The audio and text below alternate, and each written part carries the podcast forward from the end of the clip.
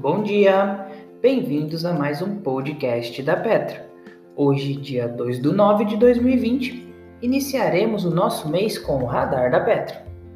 E as notícias mais relevantes das empresas da Bolsa de Valores brasileira diariamente para você.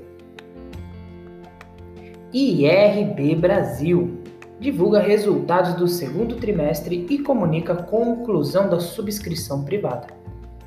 A companhia que divulgou seus resultados do segundo TRI, do qual podemos fazer os seguintes destaques. Prejuízo líquido de 685,1 milhões de reais no segundo TRI de 2020, ante um lucro de 397 milhões no segundo TRI de 2019. Prêmios emitidos no valor de 2,5 bilhões no trimestre, ante 2,3 bilhões no período do ano anterior. E por fim, a empresa comunicou a conclusão da subscrição privada da companhia, que totalizou 2,3 bilhões de reais. Trisul. A companhia comunicou a aprovação do programa de recompra das ações pelo Conselho de Administração. Nesse sentido, ela comprará 5 milhões de ações emitidas pela companhia que estão em circulação no mercado. Elas representam cerca de 6,3% de todas as ações em circulação. CIA Modas, a companhia informou ter completado a reabertura de 100% das suas lojas. Assim, a empresa atualmente está com suas 288 unidades em funcionamento em todo o território nacional. B3. A companhia informou a celebração de acordo com a massa falida da Spread Commodities Mercantil, visando a extinção de processo judicial que tramitava na terceira vara de falência e recuperação judicial em São Paulo.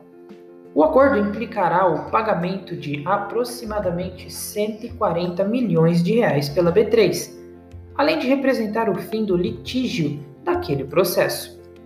Por fim, a companhia informou que já tinha provisionado o valor de 379 milhões em seu balanço, porque o processo tinha sido cadastrado como perda provável. Alliance Sonai. A companhia comunicou que a posição detida pelo conjunto de fundos de investimento geridos pelo Itaú Unibanco atingiu 5% das ações ordinárias da companhia. Por fim, o Itaú Unibanco, da condição de administrador dos fundos, comunicou que não tem o objetivo de alterar a composição do controle ou da estrutura administrativa da companhia.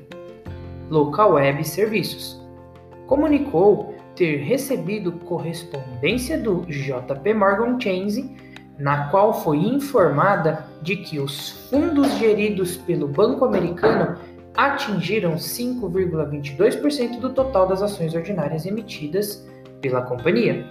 Por fim, o banco americano informou que não tem a intenção de alterar a composição de controle ou da estrutura administrativa da companhia. Oi! A companhia informou ter iniciado o processo de marketing Sound para a prospecção de investidores interessados na aquisição de seu negócio de TV por assinatura contemplando toda a infraestrutura para a prestação de serviços pela tecnologia DTH.